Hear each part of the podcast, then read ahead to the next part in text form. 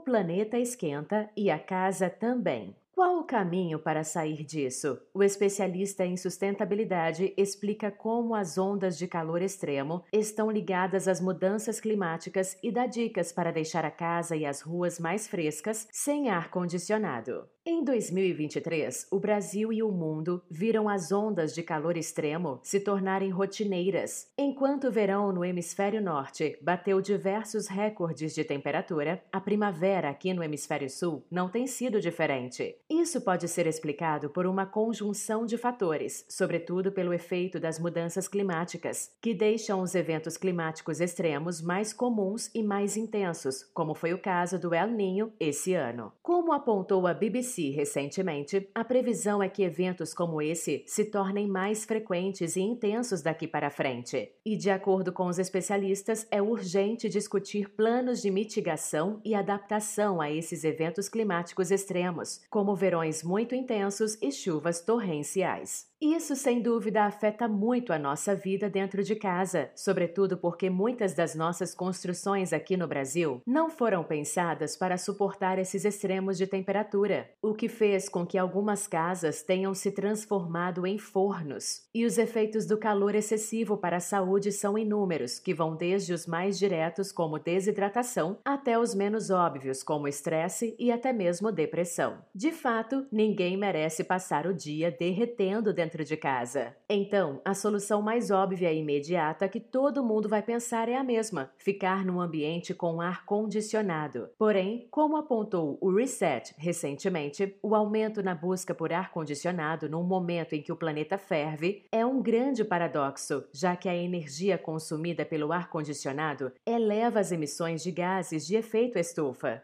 A coluna escrita por Regina Sales Magalhães, doutora em ciência ambiental pela USP, aponta ainda outro problema importante: a pobreza energética. O consumo alto de energia gerado pelo ar-condicionado aumenta expressivamente o gasto com energia elétrica, concorrendo com outras necessidades básicas. Além disso, não é todo mundo que tem acesso aos aparelhos de ar-condicionado. Dados do IBGE mostram que menos de 20% das famílias brasileiras possuem um aparelho em casa. Isso significa que ninguém mais pode investir num ar-condicionado para ter um ambiente mais fresco? Claro que não. Porém, os dados nos lembram que as soluções para o clima nunca são individuais. Afinal, de que adianta termos uma casa confortável e fresquinha por dentro, enquanto por fora o mundo queima e a raiz do problema climático só cresce? Um cálculo feito pela The Economist mostrou que a substituição dos ar-condicionados que danificam a atmosfera reduziria o total de gases com efeito de estufa no equivalente a 90 mil milhões de toneladas de CO2 até 2050. Tornar as unidades mais eficientes em termos energéticos poderia duplicar esse valor. Por isso, se você vai investir num ar-condicionado para sua casa ou escritório, aproveite a oportunidade para escolher um modelo com foco na eficiência energética. Além disso, vale lembrar que o ar-condicionado não é a solução milagrosa para todos os ambientes, não só por apenas mitigar o calor e não resolver sua causa, mas também porque nem sempre ele será a opção mais viável e acessível. Então, algumas outras soluções podem ser feitas para deixar a casa mais fresca naturalmente.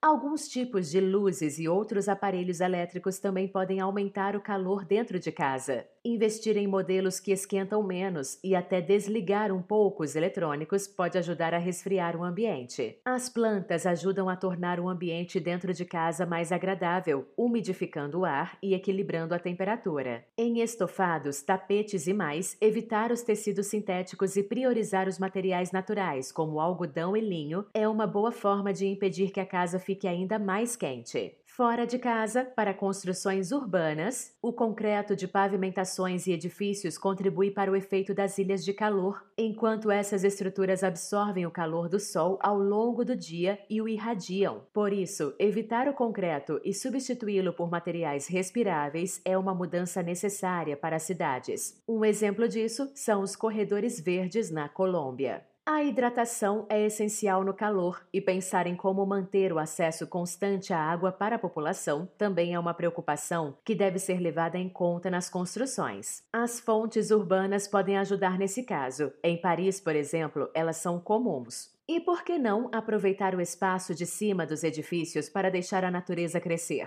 Os telhados verdes permitem que a vegetação cresça corretamente, melhorando a hipermeabilização térmica do ambiente.